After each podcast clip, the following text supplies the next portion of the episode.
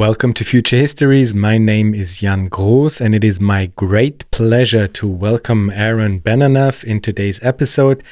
Aaron is a postdoctoral researcher at Humboldt University in Berlin and author of the excellent book Automation and the Future of Work. Furthermore, Aaron recently published an article that can be understood as a contribution to the ongoing debate about planned economies. The article is called How to Make a Pencil and was published in Logic magazine. If you are a regular listener of Future Histories, then you will know that the question of planned economies features quite prominently within this podcast. So there are a couple of episodes that you will find in the show notes relating to the topic. Before we start, I would like to thank Lucas, Wilfried, Martin, and Anna for their kind donations, and I would like to welcome Troy as a Patreon of Future Histories. Thank you so much. This is really a great help. But now, please enjoy today's episode with Aaron Benanav.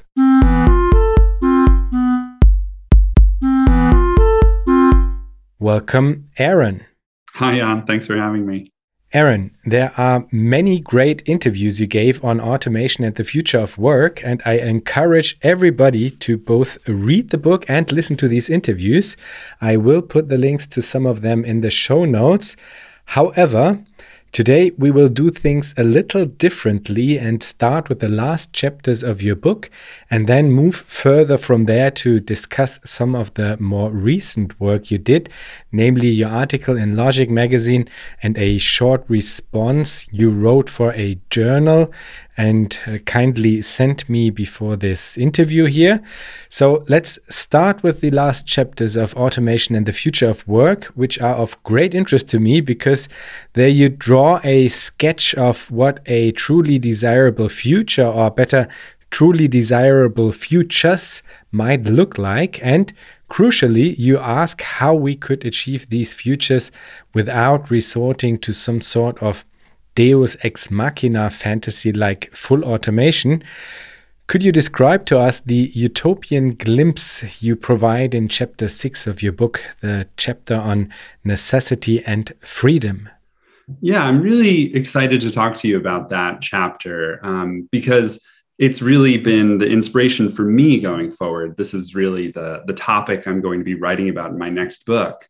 Um, but it wasn't those chapters, that chapter at the end, it wasn't something I intended to write when I started this project about automation um, and the return or renewal of automation discourses uh, in our present moment. When I set out to write the book about automation, I was really writing in the mode of a kind of critical theorist. I was just um, writing about what this new automation discourse was and my account of the kind of empirical limits of that theory as an explanation of why people are so insecure today in their jobs, why there's so much uh, inequality, and why um, you know the nightmare scenarios that we're facing. Why the current store, the current situation we face is really difficult to explain in terms of automation. So I was writing as a critical theorist, and then I kind of, while I was writing, I decided to add this kind of positive conclusion at the end, a positive vision of the future.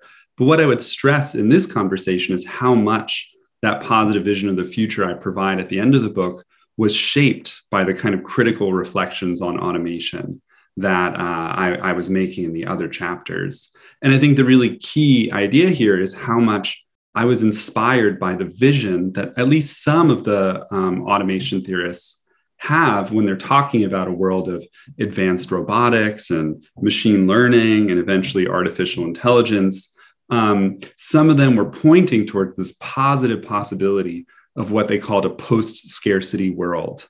And, you know, what I was interested in are really the kinds of social and political themes that they emphasize that could be achieved with this technological deus ex machina. It's important to think about those for a moment um, before turning to my alternative. What really impressed me about the automation theorist's vision of the future is that it had this idea that once, you know, all work and um, production and planning could be taken care of by machines and computers, human beings would experience this kind of deep and abiding security in their lives. They would no longer worry at all about meeting their material needs.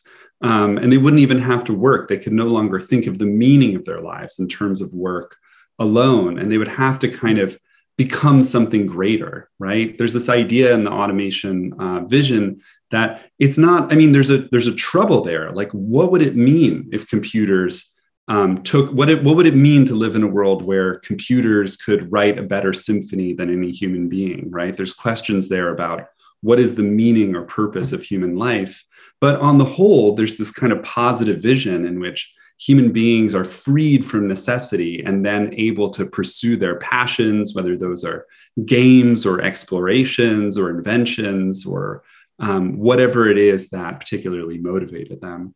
And the way that I approach this um, in the book is that I, I talked about um, how for you know the past 500 years there have been um, social thinkers and dreamers who had a very similar idea about achieving a world in which human beings were no longer plagued by the experience of scarcity and the fear for their lives. Um, and instead, through organizing production and distribution differently they could be freed from these cares about necessity and you know begin to live this different kind of life on the other side of that a life of true freedom and what I found so interesting about those theorists, and for me, it goes all the way back to Thomas More, but also, of course, very importantly, it's about 19th century socialist thinkers like um, Karl Marx and, and Friedrich Engels, and also Peter Kropotkin, and a whole cast of other characters into the 20th century, too, um, is that they didn't think we had to wait for some technology to make these transformations. They thought that um, we could already begin to do that right now. They weren't trying to go backwards like Rousseau or some other thinkers, to kind of a pastoral uh, or romantic past. Instead, they thought with the technologies we have, we can already begin to transform the world and get to post scarcity but here it's it's really about um, doing so not through getting rid of all work but rather through or reorganizing redistributing and reducing the work that has to be done. So it's not a vision in which we're freed of all social obligation. Because i think that the an important fantasy in the automation story is the story in which there's this dream of being freed from social obligation by machines and computers um, across every realm of life and in this other vision, the, the more social vision that I'm drawing on, um, it's not that we are freed from all obligations, it's that those obligations are transformed in a way that frees us. And that's what I found so beautiful. That was the inspiration uh, for what I wrote there. You know, maybe we could talk more about the specifics, but that's at least some context for um, for how I've approached this project. Yeah, absolutely. We will talk about the specifics. Um, but before we get to your idea of how we can approach it, let's talk about uh, two approaches uh, that you dissect within your book before you get to describing your own ideas. And these two approaches are Neo Keynesianism and UBI. And you argue that neither can, in the long run, live up to the expectations if the expectations are as they should be, maximalist in uh, the way that you just described it. You argue that both approaches do not sufficiently address the power of what you call a capital strike. I think it's important to address this because the way in which these left market based visions fail to bring about the futures they envision renders visible why it is so important to develop new frameworks and visions of desirable futures.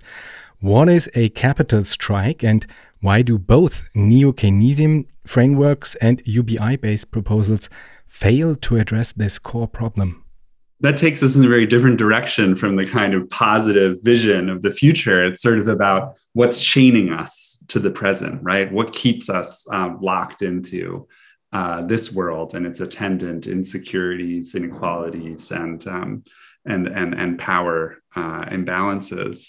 And I think there, you know, one thing I would say, kind of to keep us within the context of this conversation about the future, is just to think back to the 80s and 90s, really the moment when um, the uh, um, when the Soviet Union and the Eastern Bloc first seemed to be opening towards possible reforms and then collapsed, right? And the moment of China's market reforms and so on. At that time, you know, when people were considering what could a socialist future look like, they really felt the need to admit that markets um, seem to just be producing better outcomes than any efforts at planning.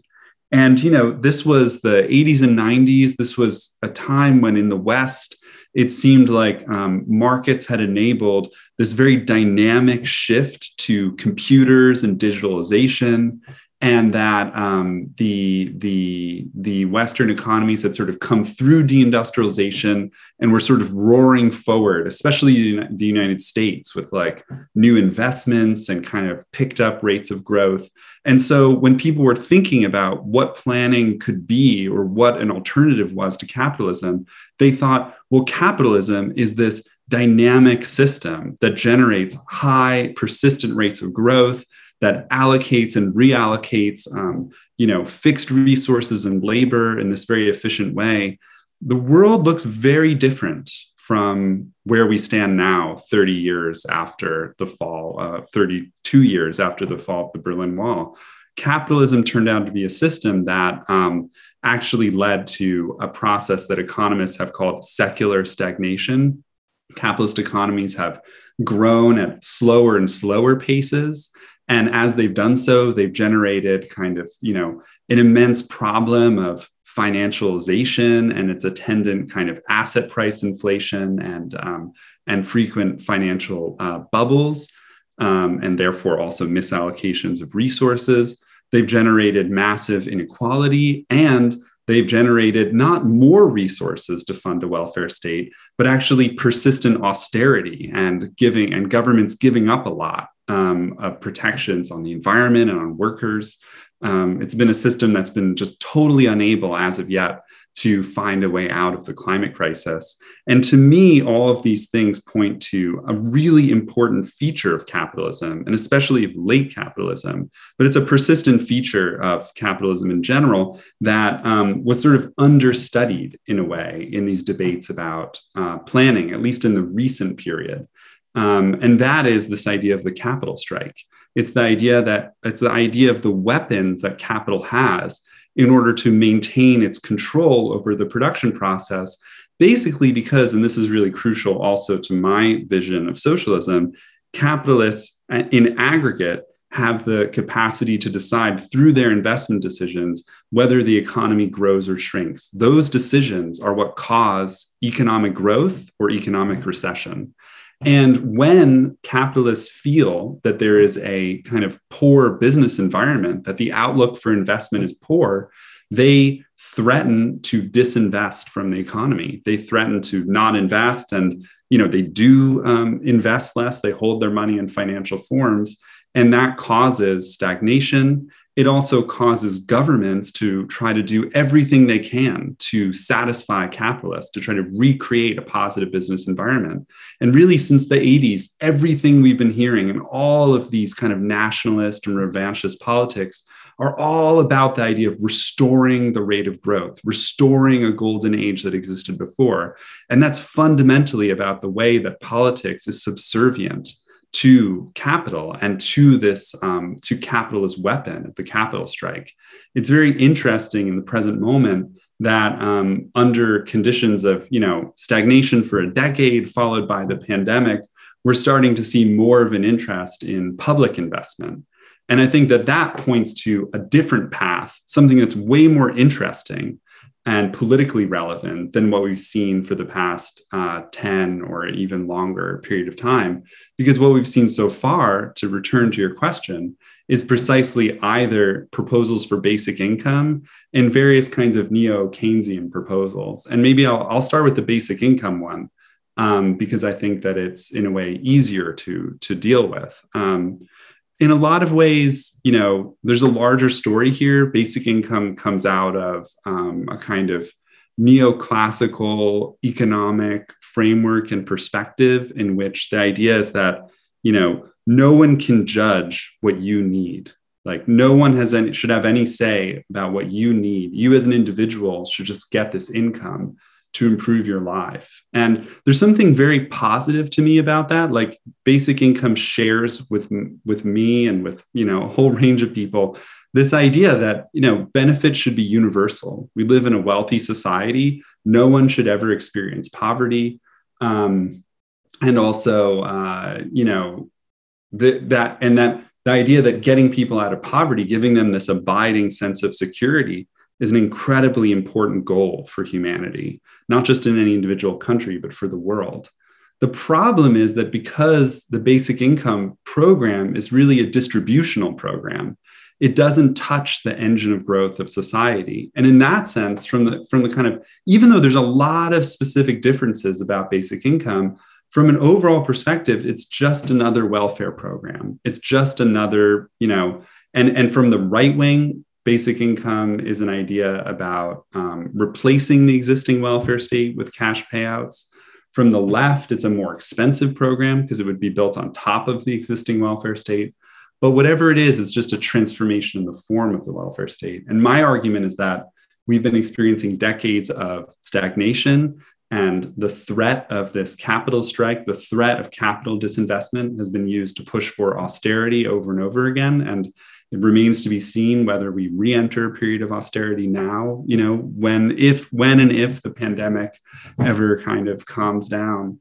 Um, but my view is that basic income because it's a purely distributional program it doesn't touch the engine of growth it doesn't touch the organization of production it won't really um, change anything dramatic. It will suffer from the same kinds of austerity that other programs in the welfare state have suffered from and as a result, it will um, it will uh, you know it will tend to remain at a very low level, and it won't really provide people with the lasting security that they need. There's a lot of other problems with basic income, but that's sort of one of the crucial ones, and it and it fits on the other side with the problem with uh, neo Keynesianism, which is neo Keynesianism. I think of specifically as a program that says very similarly to basic income, we shouldn't tell people what they want. We shouldn't try to affect in any big way, um, you know, collectively what society is able to provide. We should leave these choices up to individuals and firms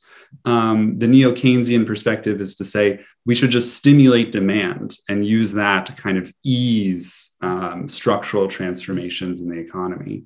And people think of the Keynesian era as having been this earlier era of the 50s to the 70s. What I show in my book is that actually, in a much more you know direct sense, we should think of the period since the 70s as the Keynesian era because that's when states started spending huge amounts of money and going massively into debt uh, in order to try to stimulate investment. They kept doing it. Even when they were doing neoliberal austerity programs, many states were continuing to just spend far more than they were earning in tax revenue to try to restart the engine of growth. And what's amazing about all of this spending and all of this accumulated debt is how little, and you know, to that we should add low interest rates and you know asset price inflation and so-called private keynesianism which was also a major feature of this era. Um, none of that actually worked to restore growth. In fact you know the situation kept getting worse and worse. And again that made it very difficult to imagine that um, the basic income programs would work. So it's part of this deeper story about the limits of capitalism in our era. We probably don't have time here you know it's a whole other um, project to explain why that's happening right um, but that it's happening and having these effects i think is crucial and also that you know under these conditions states are now beginning to consider the idea of a much more muscular public investment program which i think um, is actually something different but faces um, the potential for a much stronger uh, response on the part of capital because a real public investment program would threaten capital's control over the investment function. Um, and that's why I think already, you know, we've seen a massive amount of pushback against any kind of increase uh, in public investment today. But that's, yeah, that's another story. And an interesting story indeed, because I uh, recorded an episode with Ulrike Herrmann on uh, kapitalistische Planwirtschaft, and she kind of aims in this direction, I think. And to me, it's um, I'm I'm very skeptic about it. Maybe it's worth uh, pursuing as a type of transformational period or something like that, but I'm highly doubtful if this really, really is able to to break uh, the power of capital in any uh, way, shape, or form. I have to be honest, because to me it seems as if it's like some sort of greenwashing, but it's a route that capital might take in order to not pose the question that should be posed, which is the property question, so to speak, or as you call it, the conquest of production. And this is actually what uh, we should definitely aim for. And um, yeah, this uh, leads us to what you identify as the basic uh, precondition for truly desirable futures, namely the conquest and fundamental reorganization of production itself. You state that the, and I like to quote you here, that the precondition is not the free distribution of money, as you just described it, as the most recent wave of automation theorists have it, but rather the abolition of private property and monetary exchange in favor of planned cooperation. So let's dive deep into the question of how this planned cooperation could be organized, the question of how we could produce pencils differently. How would we go about organizing the soci uh, socially necessary reproduction, what you call the realm of necessity, as well as the realm of, realm of freedom? How would we approach this planned cooperation in concrete terms? I think that you know there's a real link between what you were just talking about about you know the capitalist planned economy and the question that you just asked because I guess in my view you know when we think about Keynes and the more radical side of Keynes's thought which I think is a very interesting and worthwhile topic to investigate I think you're right that the goal he had um, was basically to keep the structures of society more or less the same, but to find a way to transform how investment was carried out uh, in a way that would promote kind of permanent full employment and meeting people's needs to a greater extent. But his vision was one in which you know you could kind of keep all of the social, structural, and power differential features of society more or less in place. And that meant having a technocratic economy with very few people really involved in making decisions and most people being sort of you know pawns in that process with very little say in what they do.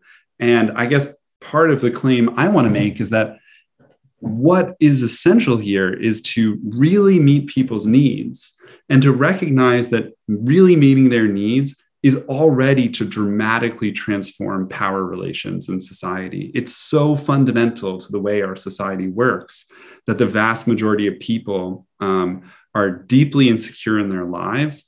And that's what makes it possible to exploit them. That is to say, in a kind of capitalist language, to employ them profitably. And that very same situation uh, is the one that means that, you know, when part of our resources are set aside on the social level for investment, which means for you know the repair of our infrastructures and the building of new means of production, all that stuff, very few people have any kind of say in how those resources are used. So there's a fundamental relationship in our society between not meeting people's needs, leaving them very insecure, and also denying them very much of a say at all, and really any say in how our resources are actually used. And so what's really crucial is that, you know, these things kind of have to change at the same time. That is to say, we need to move towards a world where we really meet people's needs completely independently of their contribution to production. That's to me a very important part of the story. It's something we should talk about, perhaps a controversial claim. And the idea that in doing that, we couldn't keep society and its property structures and its decision making structures the same. We would have to, and we would want to, of course, transform them so that people collectively have much more of a say in how resources are used to meet people's needs. So, those two sides, when I say to the conquest of production, you know, it, yeah, it, in a way, it, I mean, we could break it up into these different pieces. One is, um, transforming the production system we have so that it actually meets people's needs. It guarantees them this um, good quality of life that frees them from scarcity and opens up their worlds in a different way. In order to do that, we would have to actually change what work looks like in a way that um, makes the work that people do more satisfying. We obviously live in a world where people uh, most people only go to work because they have to. There's a small minority of people who enjoy their work, but um, it's a small professional class for the most part. So we'd have to really transform the character and the structure of work relations. And then the third thing that's absolutely essential to both meeting people's needs and reorganizing work is transforming how investment takes place and disconnecting investment. You know, we mostly think of investment as a financial process. We think of investment in the form of like, you know there's they invest in these firms and then the owners uh, receive some income as a result of that. But even in our society there are many forms of investment like public investment like building schools for example where the assets produced are not capitalized. They don't generate a return for um, the people who build the schools. And i think it's really essential that we talk about socialist investment that is to say, like how um, the process of investment takes place once it's freed from and disconnected from the financial and profit making system. So the conquest of production has at least these components uh, transforming, the, guaranteeing people's needs, transforming work and transforming investment. And you know, maybe the overall idea there that would follow through all of those is democratizing these institutions. And I'm sure we'll get a chance to talk about that as well. Absolutely, we will. But let's maybe, since you highlighted and since it seems to be very important for the proposal that you try to sketch, let's maybe start with the question of investments. So, how would this be organized? How would we all be able to bring in our ideas into what investment is a good investment? How would the many, many, many, many, many different positions that there will be be organized in a way that is still somehow like efficient, not in the in the sense that the economists use it mostly today, but in a, in the sense that it will bring about results that are to all of our benefit. So, is there a a, a type of um, like institutional setup or a or certain logics at, at place that you could describe to us? Yeah. And, you know, in my view, this is the key question. I think that when people have talked about planning, they focused far too much on what I and others would call static planning. That is to say, like, you know, we're producing this many, you know, uh, feet of, or what do you use here? Meters, sorry, European mode. We're producing this many meters of you know steel tubing and how are we going to distribute or allocate the steel tubing across firms that's a static allocation question um, what i'm interested in and what i think is the primary question is the dynamic question. That's to say should we increase our capacity to produce the steel tubing? Should we pour more resources and labor into you know our ability to produce steel tubing or something else? Uh, like schools and hospitals and i don't know phones or whatever else it is that people might want. To my mind, you know, the way society is organized today is really a snapshot. It's a it's the consequence of these big decisions about investment that were made in the past. And the shape of our future is also about the investment decisions that we make today. And, you know, I'll say there's a few different things to say about that. Um, one is that you know, I think that the key to thinking about what socialism is is that it's a break with um, the profit-based accumulation system. And I think this goes all the way back to Marx's critique of the Gotha program. But you know, we can think about it in a variety of different ways. The key idea here is that in a capitalist society, um, the way that society changes over time is that these gaps open up between, um, you know, I mean, just put it in a Marxist term, like price and value and that makes you know that creates differential profit rates and that's what capitalists are looking for they're looking for opportunities to make profit and that's where they push their resources and that's how society you know resources are then reallocated and society is dynamically transforming over time. In a capitalist economy that means that the kind of sole or core um, uh, condition for investment is profit making. It's really like costs versus you know sales. It's like how much more can we make than what we have to spend and it's a it's basically like in that rude, crude way a kind of monetary cost benefit analysis that leaves so much on the table there are so many facets of life and so many things that people care about that just don't get included in that metric and um, or can only be included in a very partial way uh, within it. Now, you know, the big one here that people talk about is, of course, like environmental externalities. Um, and we could talk about that in more detail. But I'm interested in a whole range of other ways that, or other aspects of society that aren't included here. So, for example, like, you know, improving worker satisfaction can only appear to capitalists to be a cost of production, it's not an independent goal of production. Um, improving kind of like, you know, um, the uh, like there are all of these underserved areas in society that have not you know where there haven't been jobs for a long time where the infrastructure is very poor. Operating in those places isn't a benefit you know to society in a capitalist world. It's just another cost um, and so on and you could go down the list. So i think that the key to a socialist investment project is that we would take these multiple criteria as ends in themselves. So efficiency would of course be a, remain a major concern for socialists, but so would work satisfaction, ecological sustainability, the justice and reparations for um, past injustices with regard to like the location of um, schools, hospitals, you know, work, and so on. And taking all of these multiple criteria into account means that there's no longer any like you know in in a lot of ways it's important to say that when economists talk about an equilibrium that is largely a scam you know? It's largely a false sort of it's a theoretical goal that they have because it makes it seem as if there's only one answer.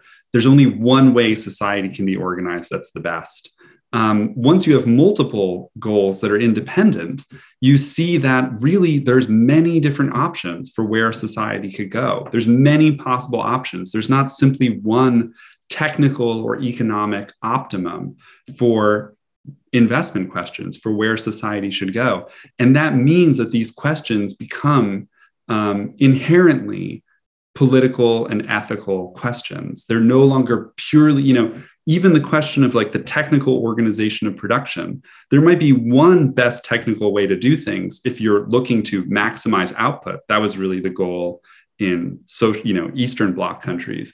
There might be one technical best way to do things if what you're interested in is the most efficient method given the resources we have today. But if you add into that you know making sure that the workers who do the work feel good about the work they're doing, if you add ecological questions as well, then the question of what the best technical solution is, there's no longer a single best technical optimum.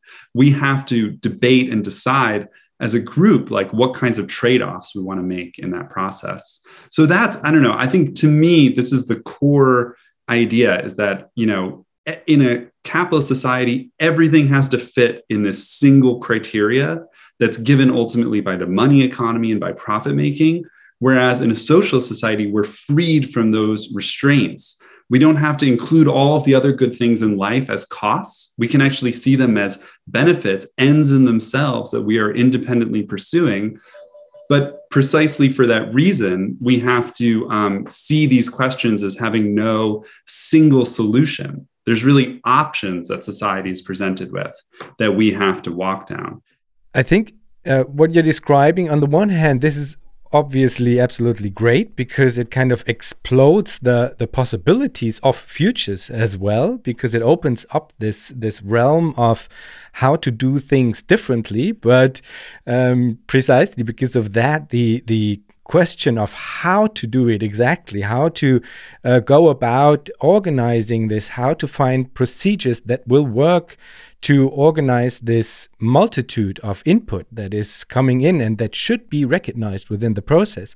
Um, it, it, raises the question how we can how, how we can organize it in very practical terms. And um, I mean, this is where the the capitalist mode, of course, kind of works more or less uh, by um, like as you just described it, having all these externalities ignored, it kind of works to to dumb down the whole thing towards one end, which is making profit. But it uh, it uh, if we do not want to pursue it uh, uh, this way, which we don't, then it of course also makes it um, quite difficult to include all the other aspects. I guess.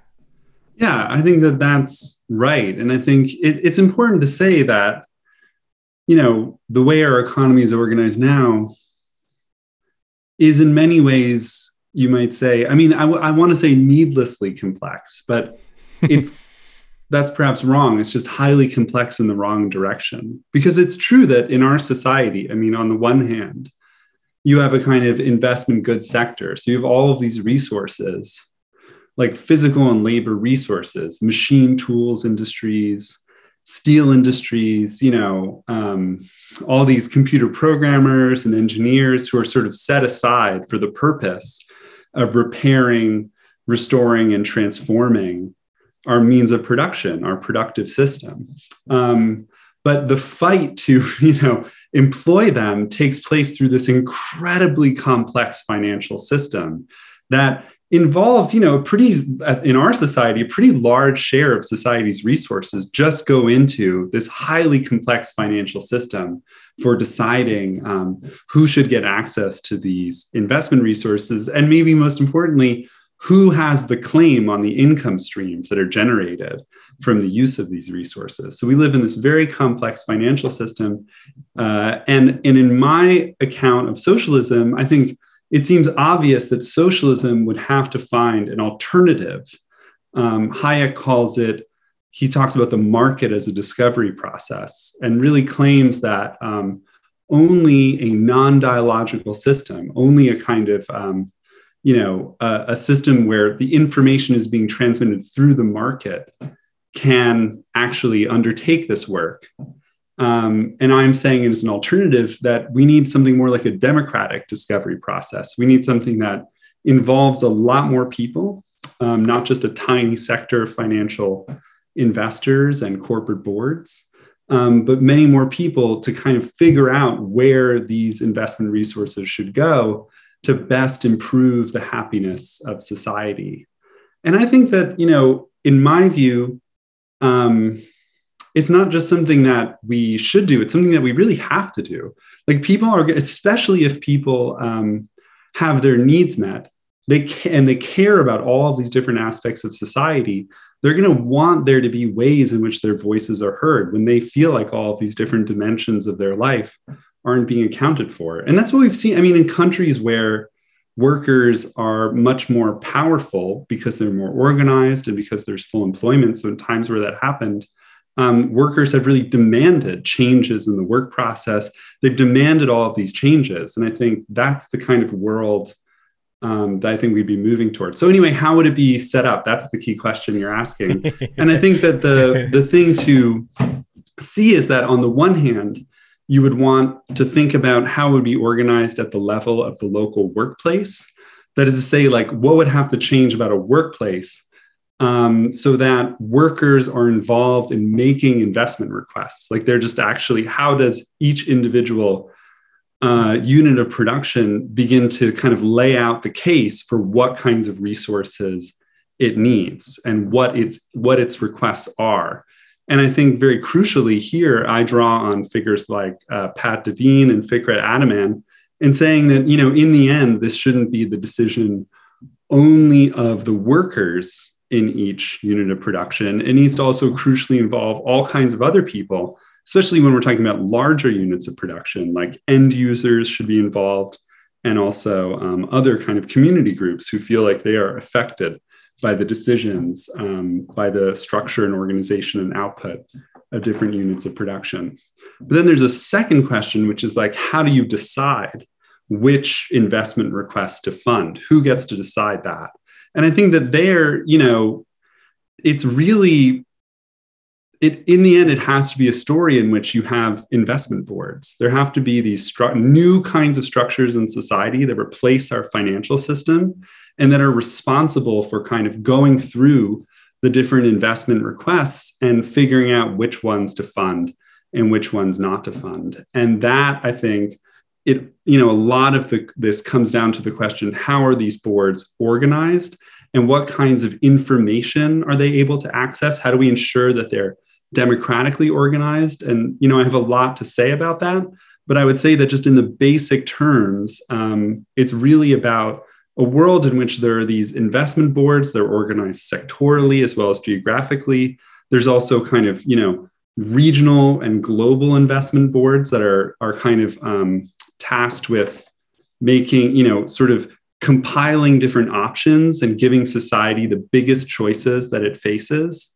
Um, and really, you know, also, I think at the largest level or at the aggregate level, um, there have to be big proposals that are being made, for example, with regard to reduce, you know, if society decides we want to over time reduce the amount of work we're doing, we want to reduce labor hours required per person from 40 to 35 to 30 or lower over the next decade you know there would have to be resources set aside for specific programs like that which in our times would be called like industrial policy programs. And also of course you know the big one would be climate change like the idea of setting aside resources and looking for specific ways to coordinate across investment boards to really transform how these things are done now i'm not saying that this process is going to be you know if you were if you were to describe in theory how capitalist uh, financial system works to reallocate resources across society there'd be a huge difference between the theoretical story of how that would work and then what it actually looks like on the ground and how many resources are wasted you know in that process. What i'm talking about um, which involves this kind of back and forth between uh, individual workplace units making proposals and investment boards which are really like composed of delegates from all the different units of production and community groups and so on, as well as like, you know, relating to overall um, a kind of, you know, regional or global investment boards. I mean, it's going to be pretty complicated. And we could talk about like specifically how it'd be done. And I think, yeah, of course, it will generate a lot of, you know, debates and problems. I'm not, in my vision of socialism, is not one in which we're overcoming conflicts. It's one in which we are kind of bringing those out and making them political, um, and in which you know political conflicts persist over time and you know generate different possibilities about how society should be organized but my view is that you know this this sort of what would inevitably be a kind of ramshackle hulking way for society to move forward would over time generate a world in which people were substantially happier because many of the things that they care about would actually be priorities in how society's resources are used. And over time, that would, within, I think, you know, I would say within like 25 to 50 years, it would dramatically transform the very basic infrastructures of society, how people's needs are met. The most important needs people have would actually float to the surface and become the ones that society focuses on. And over time, um, actually there'd be less need for investment. And over time, there'd actually be, be less for these investment boards to do um, once this very, you know, chaotic period of transformation uh, unfolds through one or two generations. So I'm not I'm not like a utopian in the sense that I think um, you know here's this way of doing things that would be incredibly efficient and suddenly would resolve all problems.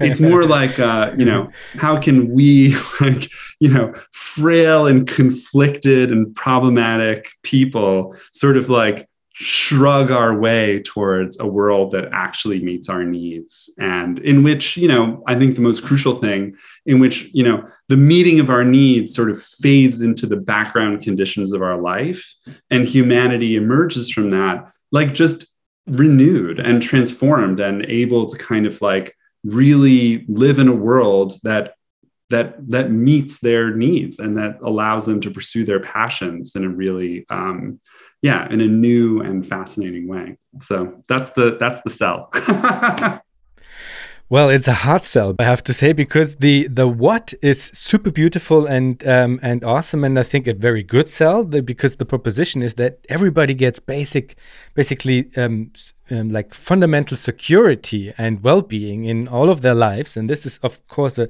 a fantastic sell. But the how is really, really, really, really hard to say, I would say, because uh, I mean, you touched on the aspect of narrative in terms of if we look at capitalism and if we would be honest about the narrative, then it would be very, very different from what capitalists uh, pretend, you know. But still, the the in terms of storyline, it's of course a very like also quick sell because you say, okay, we have this um, orientation towards profit. This is like the best way to to organize things in an efficient way. Finished that's it. You know, that's the storyline. And it's a it's a storyline that is easy to sell, not in the sense that most of the people might actually believe it or um, or um, might really think that it's um, it's complex enough to describe what reality really looks like. But it's like um, a very quick understanding of a basic rationale of organizing things. And on this level, I think it's um, pretty important to to develop some kind of uh, narrative approach towards what you want to sell on the what side, and that it's important to develop some kind of narrative approach towards the how question as well. That is a better sell because yeah. ultimately we would have to like um, gain people's minds and hearts, you know, and for that they will not join into this idea and project, so to speak, if the the proposition on the how to do things is okay, we will have to like drug ourselves through this long period of chaos.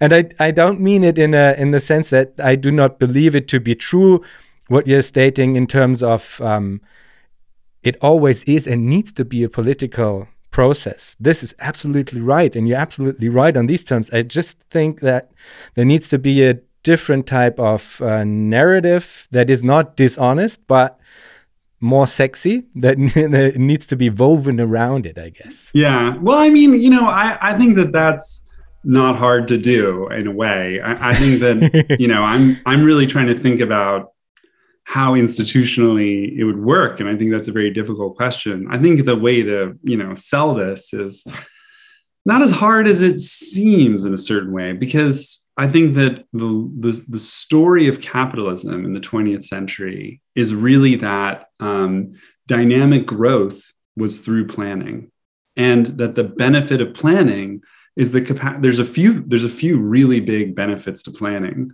one is this recent, you know, realization that um, has really come back with uh, the work of Mariana Mazzucato, which is to say that, you know, basically capitalists don't really do basic research and development anymore. Like maybe if you go back to the tinkers of the first industrial revolution and maybe the second one, they did. But as um, the production system has become this massive industrial technical complex in which you know universities and research institutions are as important as anything else in determining um, uh, what our long-term production possibilities are. Most of that research and development has taken place through the state through public investment right? So a world that i'm talking about would be a world in which much more of that right, would be in evidence. A lot more of the basic research that has to be done would actually happen. It would happen in a very different way um, because yeah it would be it would be rational rather than in the service of business but then also in terms of actual implementation like you know there are a lot of things about the soviet union that were a mess but the the thing they discovered there was the possibility of coordinated long-term planning and when we look at, you know, how did East Asia develop so quickly across all of those societies, they were learning those lessons about long-term coordinated dynamic planning. So there are massive as it were efficiency gains and long-term growth potential gains that come from planning. Um, the problem to my mind is that you know the type of planning we've seen so far in the world has been um, undertaken by states which were mostly concerned with military questions. First of all, a lot of the basic research that Mazzucato is talking about, it's all happening through the US military industrial complex. Mm-hmm. It's not good stuff. You know, it's great that we have GPS, but it's important to recognize that the main reason that stuff was developed was to you know improve missile targeting and stuff like that. That's not the world we want to live in right? Um, but also you know where dynamic planning of this highly efficient sort was undertaken in like the big central industries and you know in in in the soviet union but also japan south korea taiwan um, uh, china you know and in other places as well um, it's really been in the service, if not of long term profitability, then of rapid increases in productive capacities. And it was deeply, deeply destructive for workers' lives. You know, these were basically societies where a lot of the work is run in a kind of military barracks style.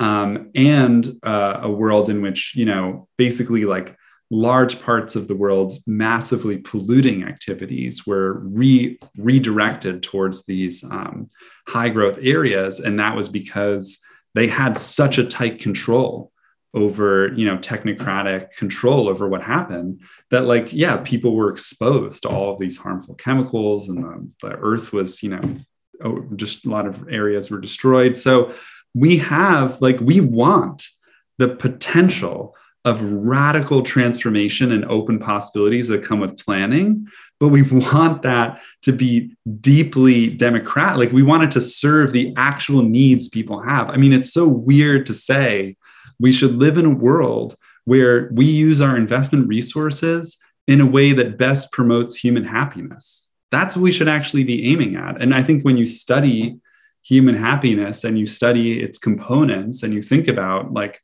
why are people so unhappy in a lot of capitalist societies? You'll just see like you know the profit profitability driven or technocratic production output driven modes of planning um, or of market uh, life just aren't actually good at meeting the multifaceted character of human needs. And yes introducing that you know introducing that dimension of the additional criteria that actually need to be met to make people happy will make for a more complex democratic and ramshackle process. But again i think you know that will actually lead to a better world. Like i want to live in a world where you know we actually feel like we are um, we are we are we are you know giving our productive resources to the next generations in a way that is actually like giving them a gift, you know, something important, something that we've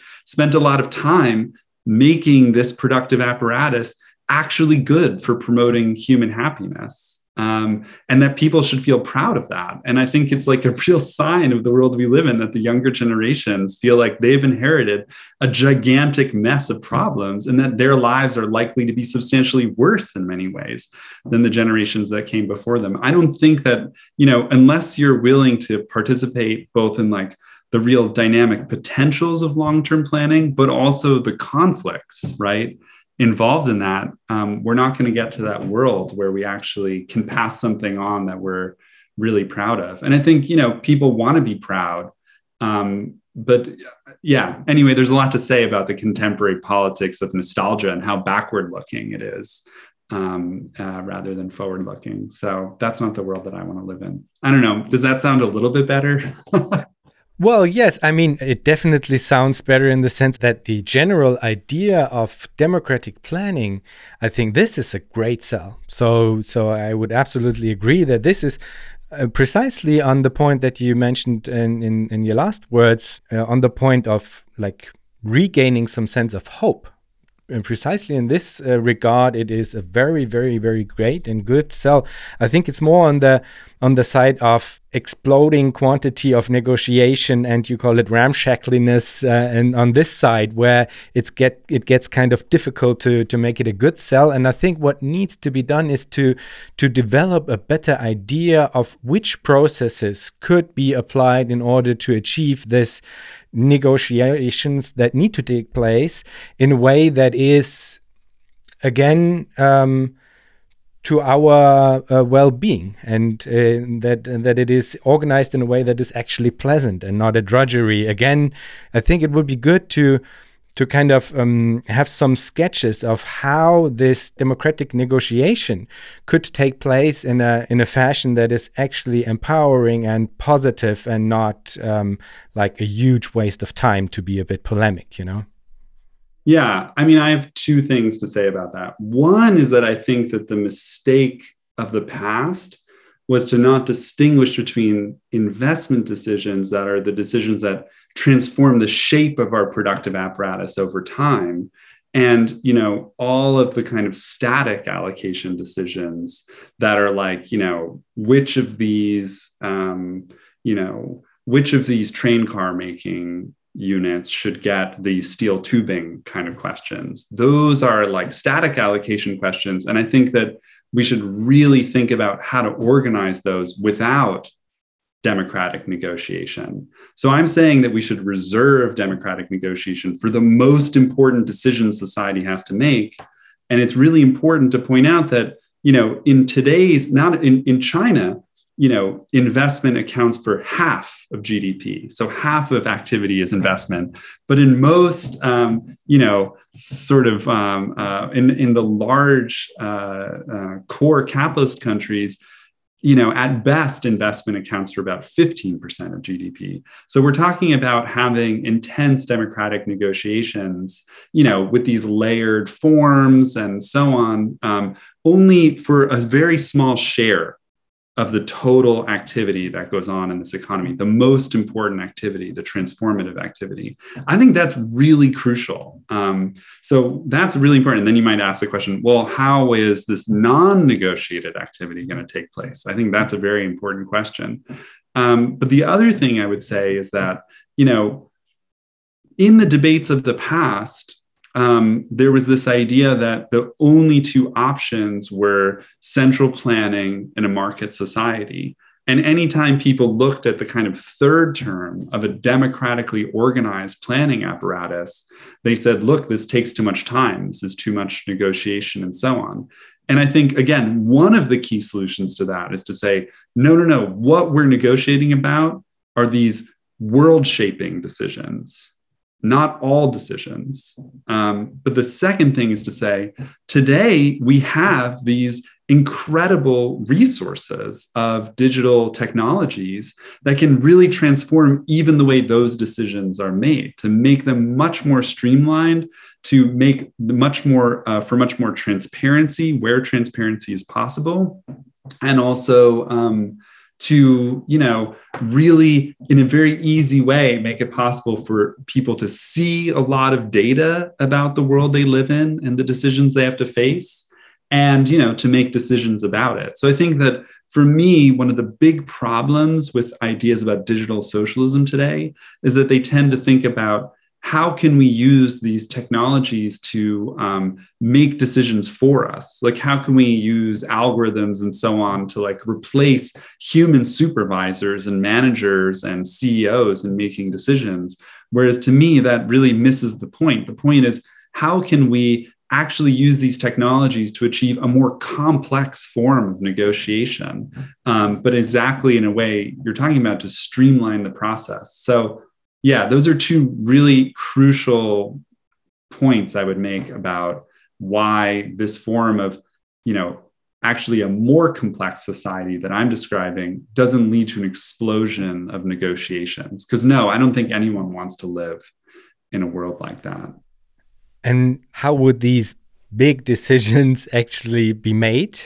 I mean, this could include a variety of approaches. And that's why I would like to uh, couple it to a more general question, which would be what is democracy to you, or what does it actually mean if we say we need to find ways in order to decide about these like large infrastructural um, investments democratically because this could of course mean a whole lot of different things. Some just uh, think it's majority voting others are hopefully a bit more uh, complex than that.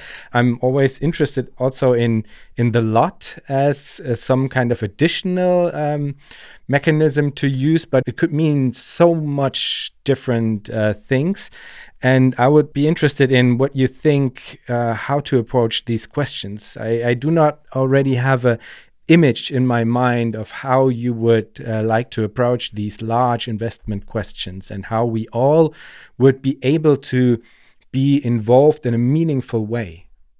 Yeah, I think that that's a really crucial question. And I think that I, you know, in a lot of ways, the tradition I've been drawn to is a tradition of um, a kind of associational socialism that comes out of, you know, guild socialism and a variety, maybe councilism, but um, is really differentiated by the idea that um, a socialist society would need to like develop a rich associational culture and that doesn't only mean associations of workers in each production unit, but really rich associations, for example, of um, the places where you know research is happening, where training is happening um, for different types of skilled workers. So something like producer associations, you know, associations of people who are, you know, whether this is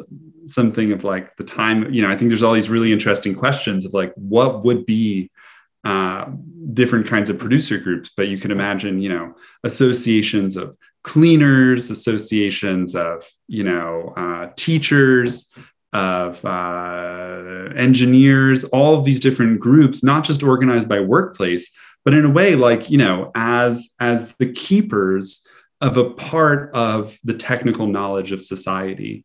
I think that, you know, to me, the Hayek critique, which says that all the knowledge that we need to run society can't ever be contained in one head or even a small number of heads, that's actually really important. And it's a pushback against some of the directions that computer or algorithmic socialists want to go in.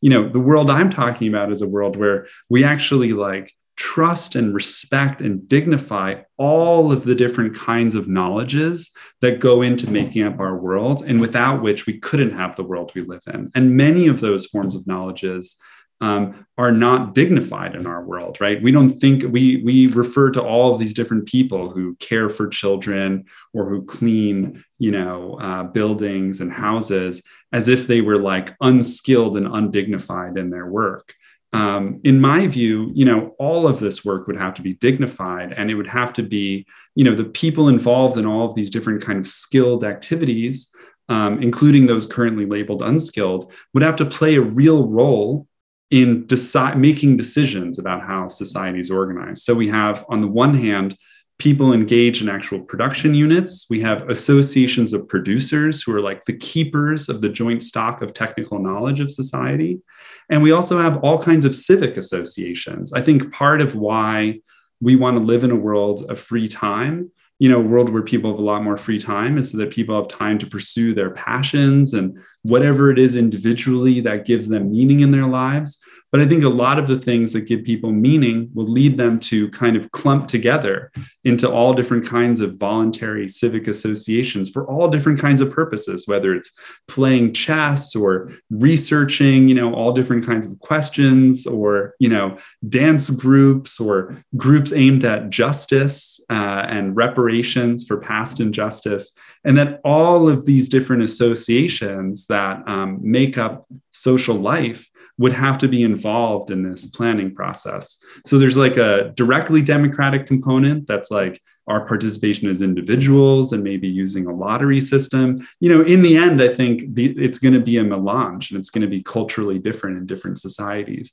But I think the thing I would stress that's different is the idea that this that the extent to which the democratic discovery process actually works, like the extent to which investment decisions actually lead to greater happiness, depends a lot on the vitality and kind of interconnectedness of this rich associational life of a socialist society. And the question is how do these different associations and producer organizations and investment boards how do they interact to kind of like make decisions about what the best um, you know what what are the next best ways to use our resources to make people happy? And i think there you know there's some principle of subsidiarity that i think like you're you maybe were indicating like not just plebiscites in which everyone is involved in making the decisions but rather that you know on a first pass decisions should be made um, by those who are most affected by them. And again i don't think that that's something where we can just say in a technical way these are the people who really need to have the most say in this decision. I think it's a political question you know if if people are um, you know if there's a, a, an industrial process that's generating a lot of noise or pollution of some kind and there's a local community group that says hey we're really affected by what they're doing here.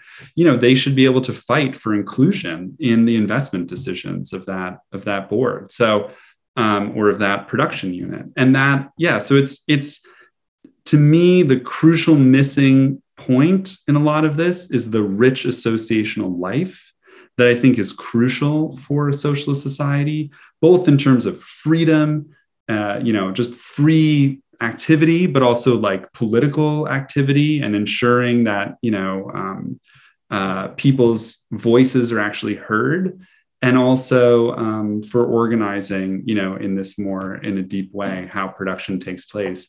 I'm less willing to kind of give you an exact account of like you know what are the proportions of like people in production units versus like producer associations versus civic associations you know how should these be arrayed? And should they be by lottery? Should they be delegates? Should they be representatives you know?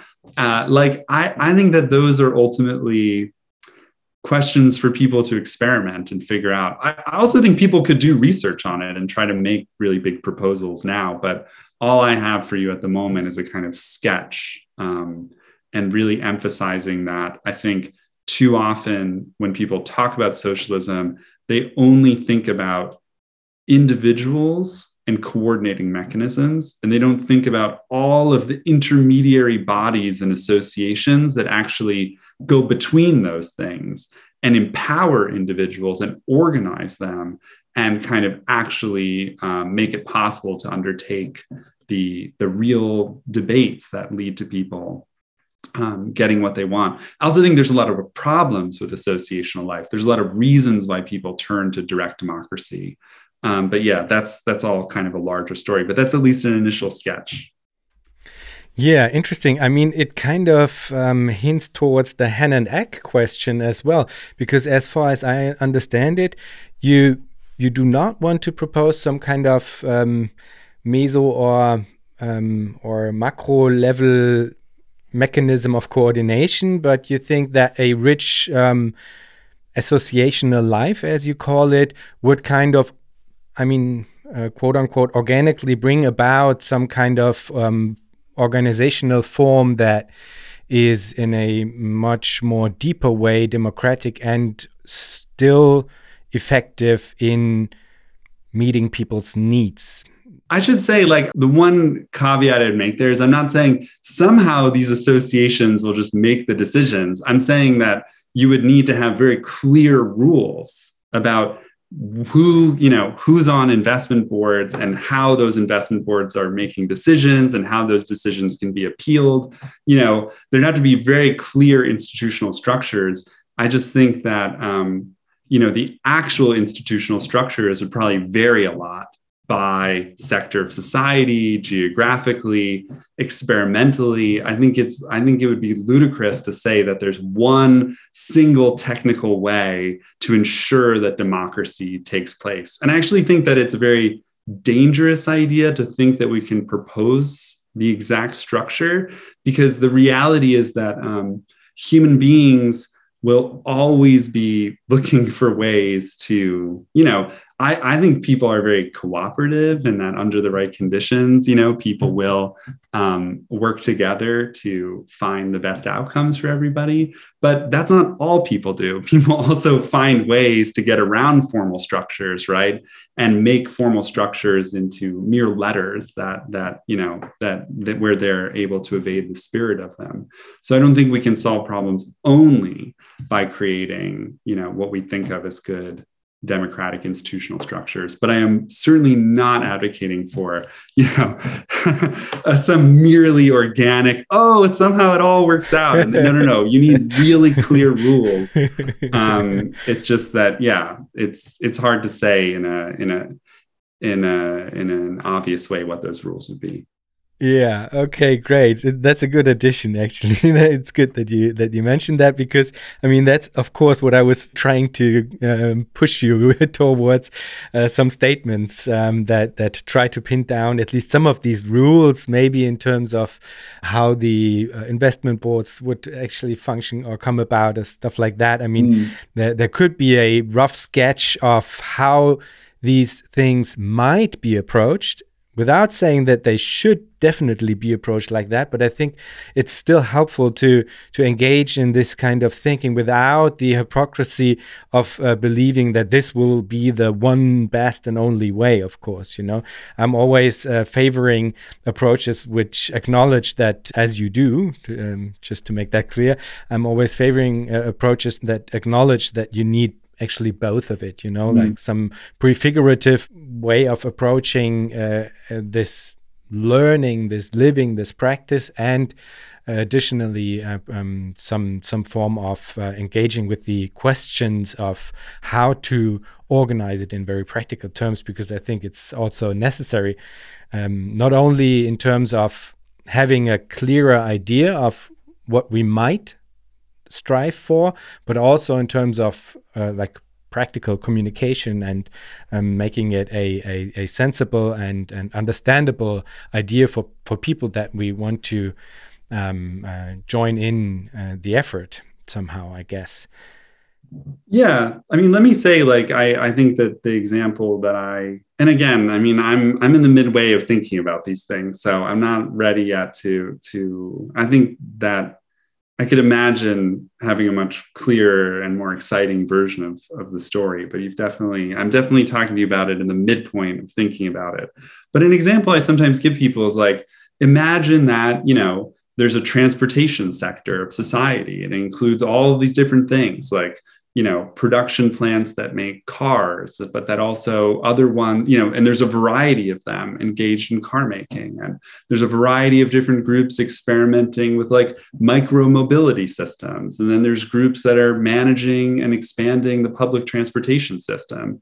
And you know you could imagine a situation in which there's a lot of demand for cars. Like people really want to to you know individuals want to order more you know personal car uh, automobiles to to drive in. And that you know and the and the car producers can show like you know look there's a really strong demand for our product. Like we we're running at the limits of our productive capacities. We really want to expand this production. And in a capitalist society you know that would mean that like the the, the equivalent of that would be that like car production would be very um, you know uh, profitable the, the, the stocks of car companies would be rising and suddenly car companies would have access to all of this additional funding and they would start building all of these production plants and promising you know we're going to make green cars this time and like all this kind of stuff. And that i think any system that just has a um,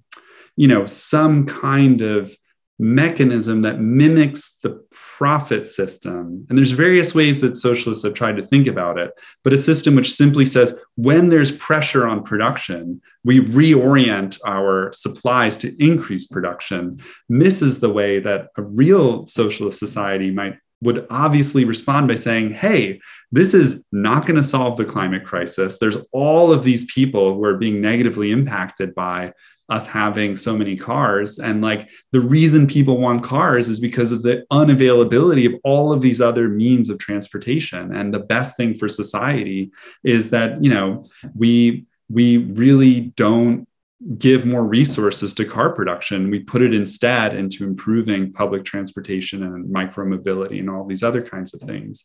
And you know, coordinating that kind of investment against um, against the ways that in, you know it's it adds another layer uh, to the problem that on the one hand you have individuals trying to live their lives given the options available to them and saying the public transportation system currently sucks or it's breaking down. Like i need a car to live my life. That's what that's what's leading people to want more cars.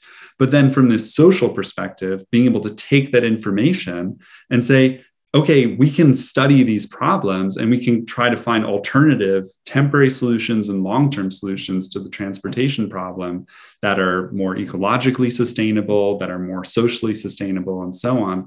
And I'm just saying those decisions will have to be made in a holistic but also conflictual way. There's going to be, you know, I don't I don't believe we should be so naive as to think that like you know just because people live in a socialist society they will they will say like oh well you know we shouldn't do these things that are going to harm two generations down the road in terms of ecological consequences. I think there's going to be debates about those things right? And so it matters who's on these boards like how are the boards being filled? Partially by you know let's say i don't know in some random way like a third of the the population of the boards would be delegates from all of the different production units involved in transportation. A third of them would be sort of like technic groups that represent a certain kind of technical knowledge drawn from producer associations that are involved in transportation and climate and all these kinds of questions. And a third of them would be end users and civic society groups they'd be looking at this problem of like how are we requesting resources for transportation? How are these coming up bottom up from the producer units you know? Them talking about the productive the you know the stress on their productive capacities what they need more of. Um, you know how are we how are we aggregating and, and visualizing and interpreting this information coming from the units? But also how are we thinking about how transportation fits into the larger society how it interfaces with all of these other um, intermediate inputs they need and you know making decisions within these boards about you know which units to fund and which not? And the point is that because these decisions aren't merely about like cost like about equivalence of profitability like cost reduction you know we might say well you know we like this micromobility um, we're going to fund them because they're serving society in a variety of ways. They're you know they're ensuring their production is ecologically sustainable. They're you know figuring out ways to like improve the satisfaction of workers in these units. And the units that are selling that are you know have higher demand for their product because they're willing to cut all these corners and they're generating all these problems they're not automatically going to get more resources because they're they're producing at a cheaper you know they're producing a product that uses fewer resources. There's going to be decisions that are going to be made that are going to be holistic about you know which particular units like get resources to expand and also you know the shape of reallocation of resources across different sectors of production and society because those decisions are being made holistically and in this multi-criteria way um, it like frees producer units and you know producer associations and civil associations to think in a much more expansive way about how to use our resources to meet our many-sided needs. It actually allows all of the different like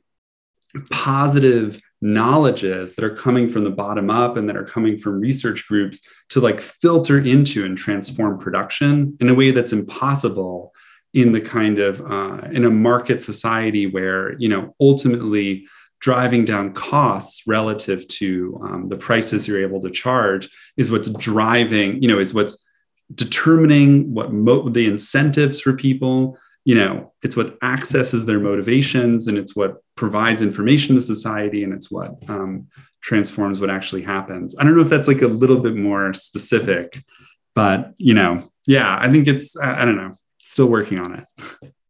Yeah i mean um, i'm i'm absolutely sold on on um, like most of it in in the sense of that I, I think it's an absolutely great proposition that you put out there in in terms of what we might achieve and what is there to gain because there's so much to gain. And and I think this is a really really strong part in the way that you talk about it. For me it's still a little difficult to to imagine a way of how these different associations really um, like um, are are coordinating between each other um, uh, on the macro, on the uh, micro level, and the meso level. And I mean, it's just a huge uh, a task to to to think about this. And I think it's, it's, actually not possible to have definite answers. And I think you're correct to to point out that this is something that needs to be tried in experiments, tested and understood and learned and stuff like that. So I think that's um, something where we we can uh, leave it with at this point and kind of go with the very very um, like energizing and, and positive um, elements uh, within these these ideas that you have. And one of them is this preposition that there are as i understand it universal basic services no matter what. So there is none of this let me be frank bullshit of um, like you have some kind of uh, um, uh, Arbeitszeitkonto. I don't know the English word for that, but I mean there are quite some uh, proposals, so, socialist proposals, where you actually end up with some kind of uh, Lohnarbeit, some kind of uh, work that you are forced to do at the threat of not having an existence. And I mean, I, I, I, really do not understand how anybody can go forward and put a, a, proposal out there which has this still as a nucleus of, um, of how to approach things. And I was very pleased to, to hear and read that you seem to approach uh, it very differently and go forward and, and state that of course everybody has a home everybody has transportation health something to eat uh, clothing and all of this because we do have this abundance and it's more about how we should share it in a way that is uh, good for everybody and good for the environment as well. And that's the actual question, and not how we should uh, be uh, uh, petty about this person has worked less than me and stuff like that. So maybe you could sketch how you advocate for something like this um, universal basic services services that are unconditional, as I understand it, and maybe how this is related to to an instinct many people might have in a capitalist society that there needs to be some kind of compulsion to work to make things happen, which I highly doubt. Mm. Yeah, I think that that's a really interesting question, and I think for me, you know, where I started to think about it is the idea of like you know the money motivator which is precisely what we're talking about the idea that people won't work unless they you know are working under the threat of starvation. And you know there's a kind of positive not positive in the sense of a, a, good idea but just you know there's a there's an idea of a kind of positive prescription that comes with that negative threat which is the idea that um, the more you pay people, the better work they'll do, right? And that's what I was. I was very interested in research on this idea of pay for performance. That you get better work out of people the more you pay them, and it seems so obvious within a capitalist society that that must be true.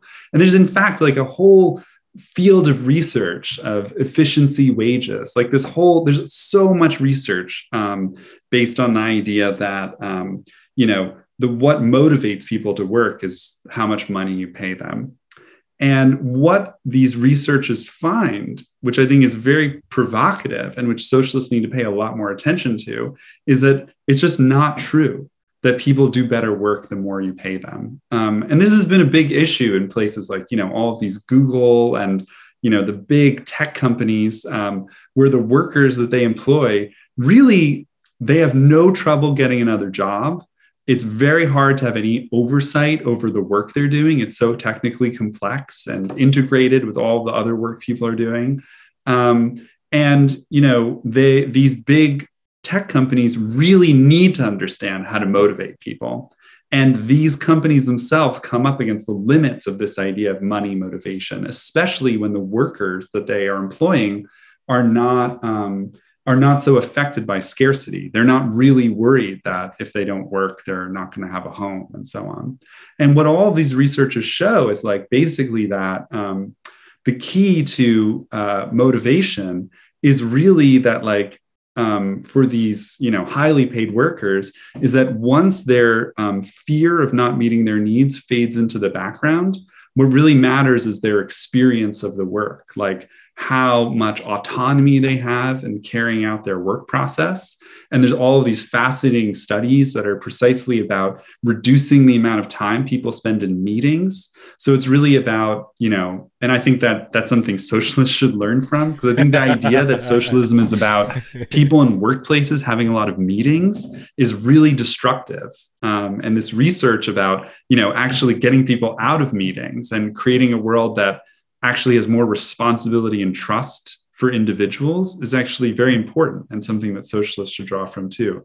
But anyway, there's a theory of autonomy there. There's an account of um, competence or skills that people like to use their skills and you know kind of refine their skills over time and get better at things and the third thing is that people want to feel a sense of purpose in their work. They want to feel not like there's something that their work is important in ways that they don't understand, but to really understand why their work matters. And I guess that in my view, like, you know, obviously a world where, um, a world where we meet everyone's needs is a world in which some people are just not going to work you know and you know and and those people are called like lazy or scroungers or whatever like you know i think it's interesting to think about what's going on with people for whom that's the case and we can talk about that but for most people like the reality is that we can transform work in a way that actually makes it more satisfying for people and the results of this research is not about the idea that work should become play and I think that is this very false idea that um, socialists have kind of labored under that attractive work means playful work. I don't think that that's true. I think attractive work is meaningful work where people have a lot of autonomy and feel like that they are actually useful, that their skills that they've developed actually allow them to do something that um, you know that other people can't do. Those things like actually make it possible to imagine a world in which people feel like their work is important and an important part of the meaning of their lives without being the the totality of their lives and also without being something that you know they only do because um, they have to you know as a way to earn earn an income. And i think we can get to a world where actually like you know and this would require a lot of transformation of work but we can get to a world where we meet everyone's needs and those things fade into the background but in which people still have a motivation to work and a study of the actual reasons why people work even in our society really provides a lot of positive ideas about what that could look like um, for everyone. So to me, the idea of um, yeah, like living in a world where we meet everyone's needs, uh, where there's a lot of basic services that are just provided freely, in which everyone has a kind of base income that they can use to get you know to find the more specific things they want. Those are just essential features of the world. And if people think that, in addition, and I think in a transitional period, it would be very important to also maybe have some additional income that comes from work hours you know that would be that's fine. I think that's up for people to decide. And i don't think that you can have a my my idea about socialism is that it's like a proliferation of different ways of dealing with these fundamental problems. And i think one of those things would be incomes policy. Like you know how do we think like um, yeah how do we think like incomes should be organized? I think it's a political question but the core is that people have these free giving basic services that make up a large part of society's actual output and that people have basic income. So you know some people like to go on vacation more. Some people like to live in a bigger home and stick around in it more. You know those are kinds of trade-offs that every individual should be able to make. And the people under those conditions who don't want to work um, you know the that's it's like how what should we do with with people like that? You know presumably um, I think it actually wouldn't be very many people. Some people would just be constitutionally like they don't like to work and fine, let them live on their you know income and the services of society. Uh, it's probably okay with people if the rest of their lives are okay to just ignore those people. Um, but then there's also the question of like, yeah, you know how I think a lot of people who who wouldn't want to work in that scenario are actually people who are, you know, they're they're depressed. There's all kinds of things that happen to people in their lives that require them to withdraw for a time from society and just be free to kind of redevelop their engagement with the world. And I think that the freedom for grief, depression, self transformation, those are actually going to be really fundamental parts of what it means to live in a socialist society. You know, like one of the worst things about our world to me is that, you know, people lose they lose people they love you know to disease or you know and other ways of loss and they they experience grief. And our society doesn't really give people the time to recover from that and reinvent themselves and transform and re-engage with the world. So anyway i think we can have a much more you know a, a, more positive conversation about what it means when people don't want to work. But that's kind of my my basic account there. I don't know. What, what do you think? No i love it. I love it. And i think i have to kind of step back at least a little from my little uh, rant there in, in my question because i would totally agree that it's important to try out different ways. It's a precondition that it uh, should always be possible that uh, somebody does not want to work and still gets all of these um, unconditional basic services that you are talking about. I think this is for me a, pre a precondition for all of this. But then from there, going from there, I think it uh, it might be totally reasonable and um, and interesting to try out different ways of, for example, how one, uh, how long one has to work in order to to receive some additional income or not. I mean, if uh, there are certainly jobs that are more pleasant than others, and it would be uh, somewhat reasonable to say, okay, if it's a really, really pleasant job and I am a whatever musician or anything or a doctor which is really can can be a very meaningful uh, job then I will simply work longer than the person that is cleaning the toilets for example to to have a stark uh, comparison there. Uh, and and that is not to say that cleaning the toilets cannot also be a meaningful job. but but still, I think that there might be a sensible uh, way to find different mechanisms to to use in order to organize um, these these questions. And speaking of mechanisms, uh, in some of your texts, uh, in some parts of your texts, you kind of hinted towards mechanism design, but you never really mm. uh, dive into it. You never really make it explicit. And I was wondering because the the ways in which I stumbled over mechanism design, I and I do not have any in-depth knowledge about it, but it always seemed to me as if it's mostly standing on the shoulders of really false assumptions. So I mm. I was wondering uh, um, what your opinion is on mechanism design and I mean game theory in a, in a broader yeah. sense maybe. I guess that in my view, you know, something that's really essential is to recognize that, you know, some of the things that we've been talking about to kind of draw them together, that, you know, maybe I only talked about it indirectly, but like, you know, human happiness has all of these different components that are really important.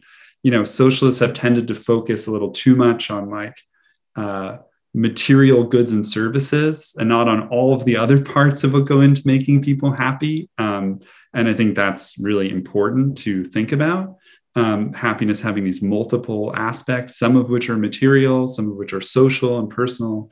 Um, work motivation is also multiple. You know, people work in order to gain access to income that they need to to to or that they could use to get more stuff maybe in different kinds of socialist societies that would be part of it as well. But people are also motivated by all these other things right?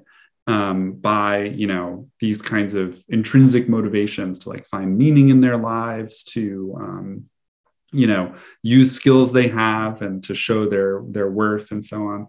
Um, but and and then also that in order to take into account the multiple ends that people have, investment would have to be organized very differently.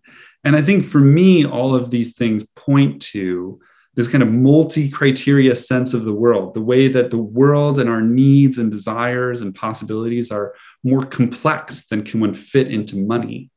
um, requires, and we mentioned this earlier, like the abolition of money as a general equivalent.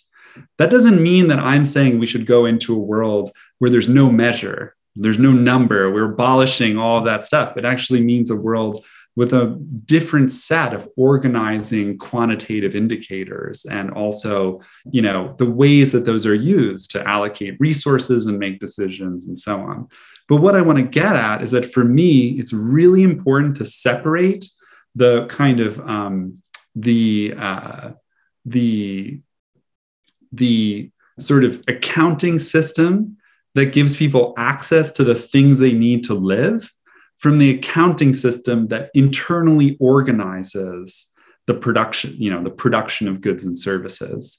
I think separating those and having multiple as it were kind of tokens that have different functions a kind of consumption token and production tokens that's really important to me because it's only when we separate those that we actually gain access to the vast variety of ends that people have uh, personally the different social and political ends of society and the different kind of motivations that people can have for work. That separation and the breakdown of that monetary equivalent is the crucial thing that allows us to play and expand on all of these different possibilities. So when i think of mechanism design i'm really thinking of um, the organization of the like production token system. And i don't i'm not that i think you know one thing about mechanism design is this idea of like how do we get people to provide information rather than holding it close to their chest you know? How are we going to solve this problem that in the end we need to know things that it's beneficial for people sometimes to hide you know? And they're trying to imagine different ways of organizing uh, markets or auctions to have this kind of quality but I think to me, what's special about it, what differentiates the time we live in from the past, is that, you know, in the time of Adam Smith, really like people thought of markets as this like natural institution that had like one way of organizing it. And over time you know through marx but then really into the 20th century now especially with digital technologies i think people recognize that you know organizing auction like all these different ways of organizing non-dialogic types of processes for allocating resources they can be designed. Like we can design those mechanisms and shape them in different ways. And to me in my essay on algorithms and protocols that's what i was thinking about about all the different ways of designing those systems and also of you know experimentally like looking at the systems that we design and then transforming them over time. Um, I think that there's a lot of potential there. And I think that a lot of allocation should be organized in a way that involves these production tokens um, that people are trading in something that you know could look like a market or an auction and have different forms um, but crucially it, it, it doesn't it's not linked to the amount of income that people are personally receiving. It's actually like trying to use these tokens to generate a situation in which producer groups can make rational decisions about which inputs they want to try to go for, and also um, kind of can see how what their what their sort of relative bargaining power is against other associations. So you know, um, like you know hospitals should have a certain ability to kind of like edge other producers out of the way in their demand for the kind of fundamental inputs that they need to make i don't know medical equipment or something like that. Um, and you know other producers who make i don't know like um, like little spinning toys for kids should be differently located in terms of their ability to kind of like bid for different kinds of resources. So i think that we can imagine and that to me again it's very important. Um, so there's a theory there of like the the the abolition of money and the separation out of these different components of money that frees us to access all these different aspects of human possibility. And the design of you know mechanisms market like auction whatever they look like that kind of makes it possible for a lot of allocation static allocation questions to be organized in an efficient way that can be ter- that we could term rational and that people can sort of say what's fair and unfair in how that allocation takes place, then also frees our time for the most important questions to be solved via this democratic investment board dynamic planning process, if that makes sense. So that's how, in my view, the mechanism design stuff fits in. It's not specifically what the mechanism design people say, it's the general idea that now, with the tools that we have, especially digital tools, we can design these kinds of like you know games or allocation protocols that operate in a kind of simple way and rational way um, that are not like the markets we have in a capitalist society and that organize information and incentives differently that's only a brief introduction to that though because it's a complicated question nice and i'm very much looking forward to hearing more about it because this is i mean this is some some form of concreteness that uh, in, in oh. concrete concreteness uh, towards uh, possible procedures and protocols um, that you provide and uh, I think, as I said before, this might be uh, Im important to at least put out some kind of uh, approach that that might work uh, towards these questions of uh, static allo allocation, as you call it. Okay, so I think we we do have an an idea of of this. Um, multi uh, criteria democratic uh, planning that you are trying to describe. And I guess many of our listeners will have thought at some point, how do we get there? So, the question of transformation is, of course, a huge one, but I really like the way that you end your book, Automation and the Future of Work, because you really strongly emphasize that this is, of course, a political project and not a merely technocratic one, and that we will need movements, that we will need the power of movements to make some form of uh, democratic planning possible. And I think it was a really a strong uh, finish that you have there in your book. And I'd actually just simply like to quote you here and then uh, hear your thoughts on, on how this transformation could actually um, be approached. And uh, this is a quote, actually, the end words from your book. Unless social struggles organize themselves around this historic task, the conquest of production, they will not break through to a new synthesis of what it means to be a human being, to live in a world devoid of poverty and billionaires, of stateless refugees and detention camps, and of lives spent in drudgery which hardly offer a moment to rest, let alone dream. Movements without a vision are blind, but visionaries without movements are much more severely incap in incapacitated. Without a massive social struggle to build a post scarcity world, late capitalist visionaries will remain mere techno utopian mystics. So, we do not want to uh, remain mere techno utopian mystics. How do we approach the question of transformation? Yeah. I mean, the thing that I always say to people when they ask me that question is just to point out that, you know, we aren't just living in some random moment in history. Like we're living in a time in which, um, in which you know the reason why we're i think the one of the main reasons why we're having this conversation today is because it's already been 10 years of big social struggles unfolding across the world that have really opened up people's sense of possibilities. Um, and, you know, it's not only these positive social movements and struggles, it's also like the limits that they've faced, the kind of ways that they haven't been able to win very much, the fear that we have about, you know, the other side, the rise of all of these kind of right wing um, populist movements and authoritarian uh, regimes clamping down. So there's something about our moment that feels dangerous.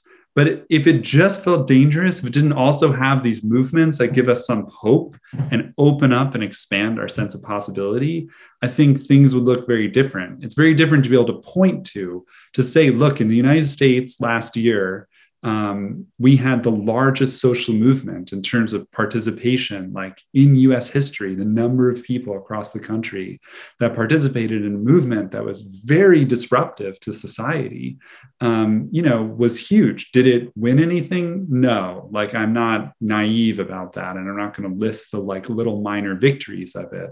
To try to give one a sense of optimism. I think our optimism or hope should come from the fact that many people participated in those things and saw them and are trying to figure out how to, um, you know, how to fulfill the potentials that those movements showed us, but weren't able to fulfill themselves. And I think that, you know, we already live in a time when people are trying to figure out how to organize themselves, how to transform those movements, and how to fight to make them not merely defensive struggles, but actually give them some kind of positive vision um, for change. And I think that, you know, a renewed socialist movement today would have to both have some account of like what we should be fighting for in the here and now and what we think um, can only be achieved like with a transition to socialism. And i think we also shouldn't be so naive as to imagine that you know if we can just defeat the powers that be we will spontaneously emerge into a better world. I think i used to believe that and studying all of these problems in the past years has really convinced me that that's not really true. Like there's a lot of work to do um, to make these ideas seem viable. And you know, I I'm interested in the long in the in the road, the long road to actually make them viable, and not merely to say we figured them all out already. You know, because um, I think there are some really important questions there left unresolved, as our conversations made clear. But so I think that you know there are ways to talk about how to begin to get to this other world and and maybe you know i mean and i, I think that those things are essentially like um, you know fighting in the here and now for um, reductions of the work week that will give people more free time and also more security by constricting the supply of labor. Um, fighting for uh, you know basic services like massive um, opening up and investment in health education housing all of these different things to provide people with the means that they need to survive and to kind of try to get to a world where where where we're meeting our needs the idea of our worries about meeting our needs fades into the background and that's also very freeing for us um, I think getting there is going to require socializing investment, as I've been saying. And I think, you know, we're seeing calls for something like this, more public investment anyway, on the part of radical Keynesians today. And I think it makes sense to think that the way that's ultimately going to go down is a battle over something like green investment, Green New Deal type stuff. Uh, and the fourth thing is, you know, the call for democratizing institutions like finding ways to actually involve people in decision making about the organization of their work and you know the larger decisions that shape our communities and our society and i think that basically like because we are now entering the era of climate disaster in a serious way um, I really think that a lot of these questions are going to be answered in and through the struggle and the battle over what the science means, what we have to do, and what's possible.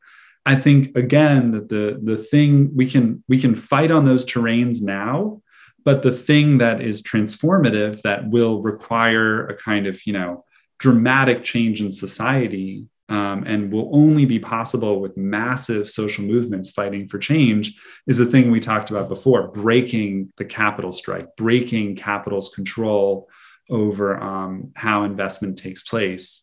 And that is something that you know isn't a reform. That isn't something we can fight for in the here and now. It's something that we have to build for in a way but also something that you know will become possible when very large numbers of people are activated in our society and in where, and where there really is a, a viable vision that people have of, of an alternative to the capitalist coordination of society. I think people, you know, I think it's it's important to recognize the real transformative potentials of our moment and how far we have to go, right, to make that case that um, that another world is really possible. I think increasingly people feel that another world is necessary, but its necessity and its possibility are not necessarily uh, the same thing. So that's I don't know. That's my initial thoughts on that question.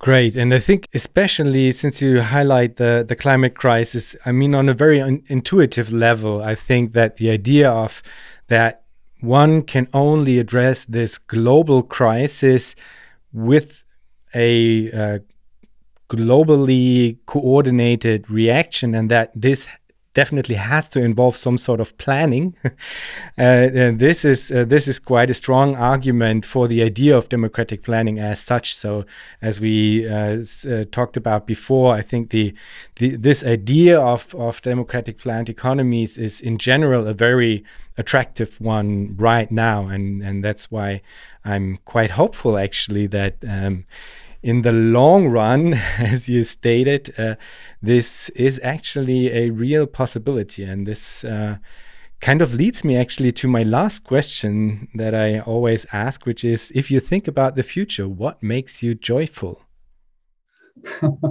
I mean, I I think that, you know, what makes me joyful is that I really think that we could in the 21st century make that leap to a dramatically better world. I think it's really, really close within our grasp now to reorganize, you know, our resources to make a world where no one has to worry about going hungry or not having a place to live or being cold or too hot, which might be the more likely mm-hmm. scenario going forward.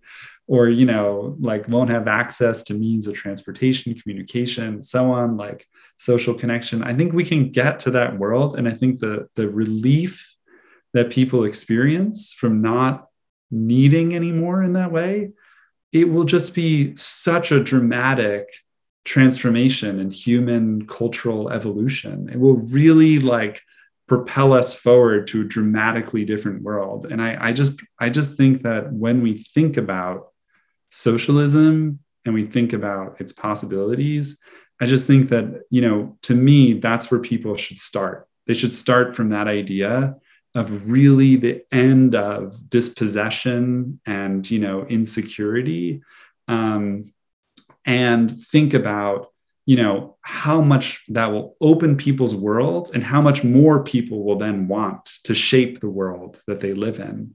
And I think that that's really important because I guess my fear on the other side and my hope is that we are moving into a world where there's going to be a lot more talk about planning because it's becoming increasingly apparent to people that even mid, you know even adapting let alone mitigating to the cli- like the climate crisis both adaptation and mitigation are going to require massive planning.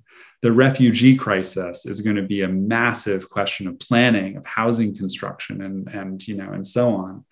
Um, but the danger is that that planning takes a form that's deeply technocratic and authoritarian. I think that's where things are kind of heading now. And that's why, you know, I put my hope in the way that the politicization of the planning question, coupled to a moment in which people actually feel like you know they've seen social movements they feel the potential of organizing and banding together to transform society that we can actually get to a democratic planning society that actually does meet people's needs in a real way and that that would be the only way to really meet people's needs. I think that we can get there and i think you know i don't know I, i'm I'm so much more maybe my ideas are a little muddled at the moment but you know I'm I'm so optimistic that this thing can be achieved you know and that um yeah and that it and that and that a real push in that direction might actually happen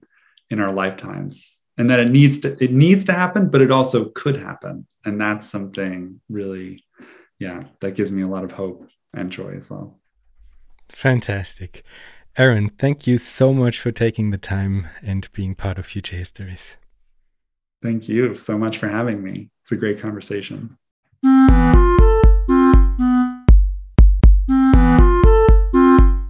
That was our show for today. Thanks a lot for listening. If you want to support Future Histories, you can do so on Patreon. For this, visit patreon.com slash futurehistories, or you can simply tell a friend that you liked the show and that he, she, or they might like it as well. Thanks a lot and hear you in two weeks.